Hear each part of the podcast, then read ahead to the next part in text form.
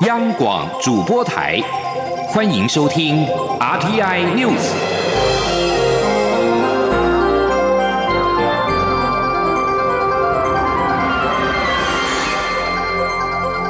听众朋友您好，欢迎收听这节央广主播台提供给您的 RT News，我是张顺祥。华航机师罢工越演越烈，在交通部的协调之下，华航跟工会今天下午三点将在交通部进行劳资协商。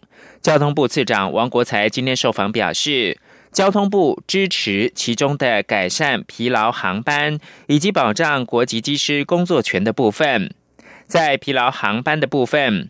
王国才认为可以一条一条来谈，而不是包裹式的处理。王国才说，部分机场可以因为气候条件、机场起降标准等因素来讨论。王国才表示，他也同意应该保障本国人的工作权，不过这个部分也要先了解华航内部的外籍机师比例是否合乎法律规范。王国才也认为，公司制度应该要透明化，像是声讯的考核标准等，让机师可以有所适从。华航跟工会今天下午三点将在交通部进行劳资协商，不过目前罢工还是持续的进行当中，工会也持续开放机师缴回检定证。罢工行动能否尽快落幕，就看下午的协商结果。前记者。刘品熙的采访报道：华航机师罢工迈入第二天，根据华航官网统计，九号共有十七个航班受到罢工影响而取消，有六航班延迟。另外，根据机师工会的最新统计，目前已经有三百八十位机师缴回检定证，加入罢工行列。机师工会在松山机场外停车场设置休息站，回收机师的检定证。九号上午仍持续有机师到休息站缴回证件。一名受访的无姓机师便表示，他们在半夜飞好几个小时都不能休息的情况下，必须靠口香糖或是咖啡提神才能撑下去，常常一落地都累得睁不开眼睛。他说：“整个半夜飞五六个小时都不能休息的情况下。”就是说实在，我们都必须要想办法撑住，就比如说吃口香糖、喝咖啡方式，然后互相打气，让这个航班能够安全落地。这次罢工事件经过交通部出面协调后，华航与机师工会已经敲定九号下午三点在交通部进行劳资协商，但罢工行动仍然持续进行中，工会也将持续开放机师缴回检定证。华航总经理谢世谦九号上午则现身桃园机场第二航厦，慰问第一线地勤人员。谢世谦受访时表示，这是每年的例行行程。至于下午的劳资协商是否会开放直播，他表示不晓得，由主办单位决定。华航没有意见。被问及谈判有无信心，谢世谦则说，这没有信心不信心的问题，大家把问题拿出来讨论。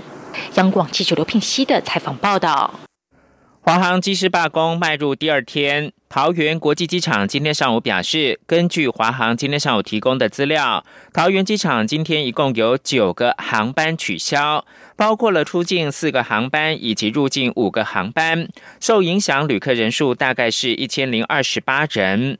桃园机场公司仍积极的跟航空公司以及航警局等其他驻机场单位协调相关作为，并且请航空公司通知旅客最新的情况，协助受到影响旅客迁转事宜。不过，在高雄的机场，今天一早仍然是有交集要转乘其他航空公司返回香港上班、上课以及开会的乘客。华航尽量安排其他航空公司解决乘客的需求。上午五点半不到，高雄机场华航出境柜台就有十多名原本要搭乘七点五十分 CI 九三三到香港的乘客报到，因为他们碰上了机师罢工，航班取消，没有办法成行。一早，华航柜台有数十名乘客办理转他航的手续。高雄航空站表示，九号高雄机场预计取消出境四个班次，入境三个班次，总计影响也是一千零二十八人。华航机师罢工今天第二天，华航做出各项的应应措施。桃园机场从八号到今天上午都没有出现旅客大排长龙、没有办法登机的状况。桃机公司也说会做好各项的应应措施，以应应明天十号最后一天的春节疏运。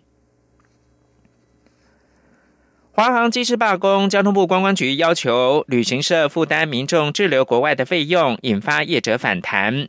对此，观光局今天表示，不得向旅客收取滞留费是契约规定的义务，是依据民法第五百一十四之五条第二项明文规定，而不是交通部或者是观光局所要求。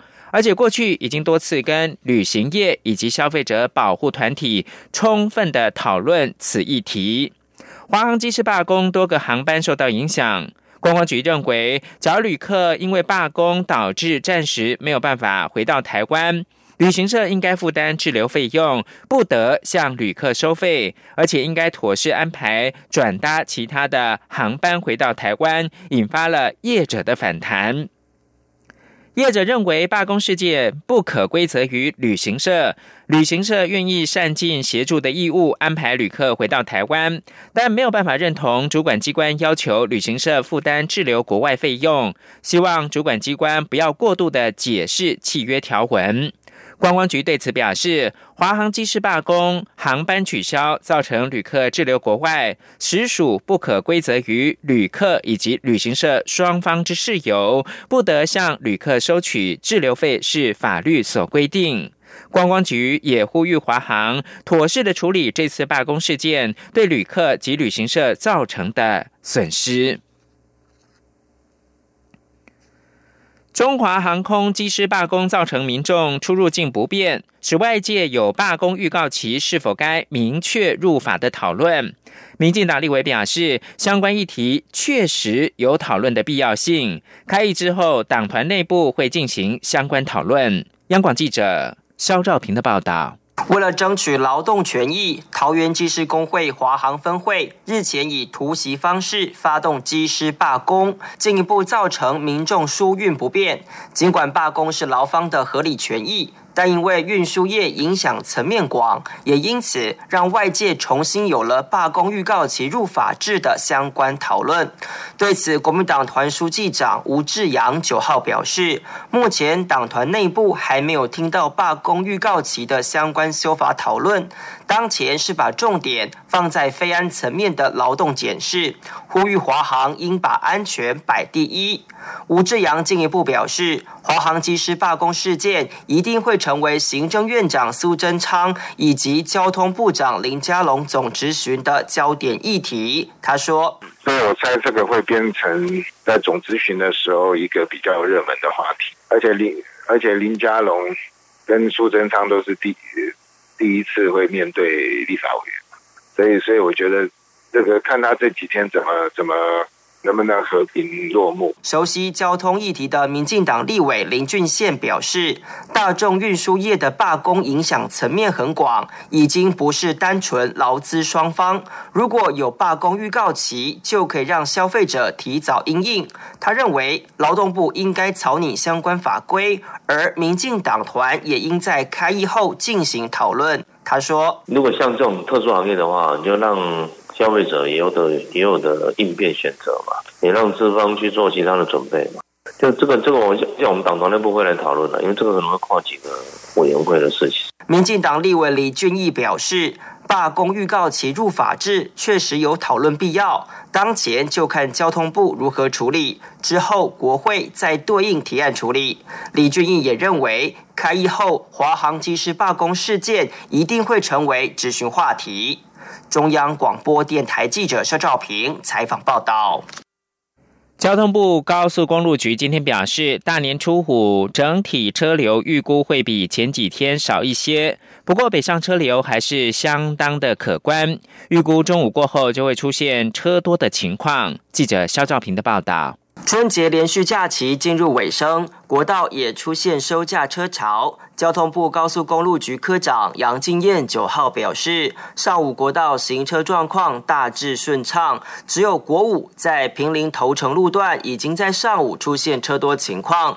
他提醒民众，高工局预估九号下午三点过后，国道北上方向就会出现大批车流，严重的话，行车时间会是平常的三倍之多。强调上午行车会比下午来得顺畅。他说：“呃，整个上下午其实，如果是整个呃行车状况来讲，可能会差距还蛮大的。如果上午的话，呃，目前都还还算很顺畅。那呃下午的话，它比较严重的情况，可能会它行驶其实时间可能会是平常的三倍左右。呃，可能的话，尽量提早出门啊。”虽然大年初五是开工日，但是逢周末，因此高工局认为九号车流还是以北上为主。不过，检视春节期间国道车辆的总延车公里，以大年初三双向车流最多，但近日已经有递减趋势。杨静燕说：“今天早上，呃，到五点为止是总延车公里是十三点二百万车公里，那是平常的。”呃，三点七倍。嗯，哦，那今天整个全日的总延车公里预估是一百二十五百万车公里。呃，那个我们整个整个九天的连续假期哈，大概以初呃初三双向最多哈，然后再来呃这几天大概整个车流量大概就会比较递递减一些的。高工局表示，九号国道整体车辆数会比八号少一点，但还是以北上车辆为主。不过都还在预估范围内。同时，高工局也呼吁国人选择中午之前北上，以避开拥塞时段与路段。中央广播电台记者肖兆平采访报道。明天二月十号就是全球网络安全日，但是一项最新的调查显示，有将近七成的儿童跟青少年放假的时候，每天使用手机的时间超过两个小时。为此，NCC 呼吁家长，为了保护儿少上网的安全，除了需在手机跟电脑安装防毒软体之外，还可以在常用的软体跟社群网站轻松的启动内建的安全防护的机制。记者吴丽君报道。随着行动网络和智慧手机的普及，台湾民众划手机的时间逐年攀升。根据 iWin 网络内容防护机构所做的二零一八年儿少网络及连线游戏使用习惯调查显示，有将近七成的中小学生放假时每天用手机的时间超过两个小时，其中更有三成四超过五个钟头。为了避免儿童及青少年沉迷，在色情、暴力等儿少不宜的网络世界，甚至遭网友诈骗，进而衍生隐私及人身安全等风险。NCC 除了呼吁家长在手机和电脑安装防毒软体外，还可善用手机 APP 的使用年龄限制，强化儿少的上网安全。NCC 专门委员陈金双说：“举例来说，像 ban 就系统，使用者可以进到 Google。” Play 的这个商店，然后去点选它左上方三条横线的这个图示，然后再进到功能列表中的设定，那里面会有一个家长监护功能，那你就可以去设定内容限制，这样子就可以去选择适合小朋友年龄的选项，那小孩子就不会无意间接触到超过他年纪的 App。那像 iOS 的系统，事实上也有类似的功能。除了手机设定外，大家经常使用的搜寻引擎或影音。平台也有内建的安全防护功能，保护小朋友远离网络世界的不当诱惑。例如，在 Google 首页点选设定选项，进到搜寻设定功能，即可开启安全搜寻筛选。YouTube 也有严格筛选模式，可以协助过滤儿少不宜的影片。其他像是 Facebook 或 Line 也有隐私安全设定。NCC 强调，只要家长。上网设定点一点，网络安全即可多一点。虽然不能保证绝对安全，但就像骑车戴安全帽、开车系安全带一样，至少多一层保障，减缓事故发生时的风险。中央广播电台记者吴丽君在台北采访报道。国际新闻。美国总统川普八号宣布，与北韩领导人金正恩的第二次高峰会将于二月二十七跟二十八号在越南的河内举行。